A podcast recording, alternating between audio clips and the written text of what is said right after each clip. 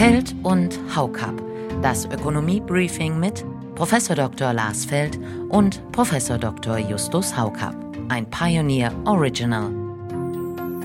Fang du mal an, Clemens. Was meint ihr denn am IFO?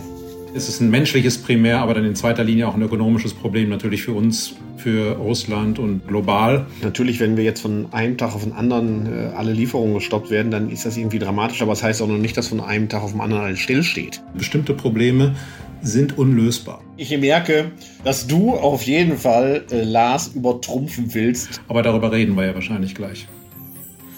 Ja, Sie hören es, etwas ist anders. Klären wir gleich auf. Zunächst aber herzlich willkommen zu einer weiteren Ausgabe dieser Podcast-Reihe von The Pioneer. Ich bin Josie Müller, die Redakteurin in Berlin. Zugeschaltet ist zunächst mal wie gewohnt Justus Haukapp aus Düsseldorf. Guten Morgen. Ja, hallo, guten Morgen. Guten Tag, liebe Hörerinnen und Hörer, zu einer besonderen Folge unseres Podcasts, der eigentlich Feld und Haukapp heißt, aber heute mit einer kleinen Überraschung aufwartet. Ganz genau, aus Feld wird nämlich heute Fußt. Der Kollege Lars Feld war kurzfristig verhindert, aber wir haben für diese heutige Ausgabe sehr würdigen Ersatz gefunden mit dem Präsidenten des IFO-Instituts. Herzlich willkommen aus München, Professor Clemens Fußt. Ja, vielen Dank für die Einladung. Es ist eine große Ehre, hier an diesem berühmten Podcast teilnehmen zu dürfen. Freue mich. Wir freuen uns auch, Clemens. Schön, dass du da bist. Ja, in der Tat, wir freuen uns, dass Sie mit dabei sind, wenn auch vor dem Hintergrund von Entwicklungen, die ja fraglos Sorgen machen. Wie blicken Sie denn auf die gesamte Lage gerade so? Ja, man ist schon ziemlich fassungslos. Vor einigen Monaten hätte man sich das nicht vorstellen können, dass so ein Krieg passiert. Und das, was sich da in der Ukraine abspielt, ist natürlich schrecklich. Also das, was den Menschen der Zivilbevölkerung passiert, ist wirklich entsetzlich. Und jetzt geht es, denke ich mal, darum, dass so wie es irgend geht zu stoppen. Das ist natürlich nicht primär ein ökonomisches Thema, aber durch die Sanktionen, durch die Auswirkungen auf die Energiemärkte kommt ja auch die Ökonomie hinein. Äh, es ist dann in zweiter Linie, es ist ein menschliches Primär, aber dann in zweiter Linie auch ein ökonomisches Problem natürlich für uns, äh, für Russland und äh, global. Aber darüber reden wir ja wahrscheinlich gleich. Genau, wir schauen heute auf ein paar der entscheidenden einzelnen Faktoren, die diesen Krieg auch zu einer Herausforderung für uns aus wirtschaftlicher Sicht machen. Und da sind wir ganz schnell bei der Geldpolitik, allein schon aufgrund der Inflationsentwicklung. Insofern beginnen wir mit dem jüngsten EZB-Entscheid vom vergangenen Donnerstag. Der Leitzins bleibt zwar auf Rekordtief, aber die milliardenschweren Anleihekäufe sollen im dritten Quartal auslaufen. Hören wir Christine Lagarde. Any adjustments to the key ECB interest rates will take place sometime after the end of our net purchases under the APP and will be gradual. Accordingly, the Governing Council expects the key ECB rates to remain at their present level until it sees inflation reaching 2% well ahead of the end of its projection horizon and durably for the rest of the projection horizon, and it judges that realized progress in underlying inflation is sufficiently advanced to be consistent with inflation stabilizing at 2% over the medium term. Wie bewerten Sie die Entscheidung? Zunächst mal an Sie, Herr Fußt. Ja, die EZB ist ja in einer ganz schwierigen Situation. Auf der einen Seite würde man sagen, es droht eine Rezession, die Unsicherheit nimmt massiv zu. Das bedeutet ja, dass Unternehmen Investitionen aufschieben, Konsumenten verunsichert werden und so weiter. Das würde ja eigentlich dafür sprechen, dass man eher die Geldpolitik lockert. Äh, jetzt haben wir aber gleichzeitig diese stark ansteigenden Inflationsraten. Äh, das ist im Wesentlichen importierte Inflation, Energie wird teurer, Nahrungsmittel werden teurer. All das äh, spricht eher für eine Straffung der Geldpolitik.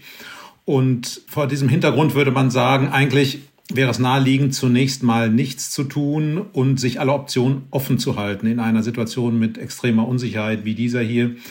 Äh, jetzt hat die EZB sich entschieden, die Geldpolitik leicht zu straffen, was bemerkenswert ist. Ich halte das für richtig. Ein Problem ist ja, dass äh, zwar oft behauptet wird, die EZB hätte keinen Einfluss auf die Energiepreise, äh, sie hat aber sehr wohl Einfluss auf die Energiepreise in Euro. Das heißt, der Wechselkurs wird ja durch die Geldpolitik beeinflusst und wir haben jetzt gesehen, bei der jüngsten Entscheidung der EZB hat ja auch der Euro gleich etwas angezogen und äh, dadurch wird natürlich Energie in der Eurozone etwas billiger. Das muss die Notenbank hier im Auge haben. Deshalb finde ich, ist das eigentlich eine gut ausbalancierte Geschichte. Es ist auch völlig richtig zu sagen, wir müssen jetzt abwarten, wie dieser Konflikt weitergeht, denn ob der sich ausweitet, ob der schlimmer wird oder ob der sich beruhigt, das weiß ja kein Mensch. Ich stimme dir dazu, Clemens, ähm, weil man muss sagen, der Einfluss auf die Energiepreise ist natürlich klein. Wir haben ja jetzt Sprünge gesehen auf dem Ölmarkt, 40 Prozent, teils noch mehr. Ja. Sogar das kriege ich natürlich nicht eingefangen über einen Wechselkurs. Also von daher ist das ein kleiner dämpfender klar, Effekt. Klar, aber einen gewissen. Ich weiß nicht, ja. wie deine Einschätzung ist. Also das wird ganz schön schwer, die Inflation auszubremsen. Klar, dieser extreme Preisanstieg bei der Energie, äh, das kann nicht und auch nicht annähernd durch den Wechselkurs ausgeglichen werden, aber äh, es werden ja alle Importpreise günstiger, wenn die EZB jetzt etwas strafft und der Euro etwas aufwertet. Und so soll es ja eigentlich auch sein. Energieverteuerung ist ja zunächst mal eine Relativpreisänderung. Also wenn ein Gut teurer wird, sollen ja eigentlich andere billiger werden.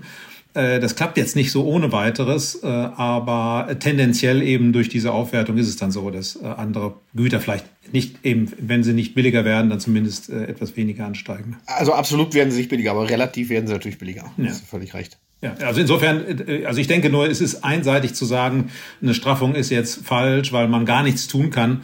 Da kann schon die Notenbank ein bisschen dagegenhalten. Das stärkt jedenfalls diejenigen, die sagen, man muss straffen, trotz der großen Unsicherheit, die wir derzeit haben. Das wird natürlich alles noch genauer ausgeführt. Wir schauen konkret auf Wirtschafts- und Inflationsentwicklung, die Zinsdebatte auf weniger offen liegende Hintergründe für Entscheidungen, auf die Kommunikation der EZB und gesondert auch nochmal natürlich auf die Folgen für die Wirtschaft.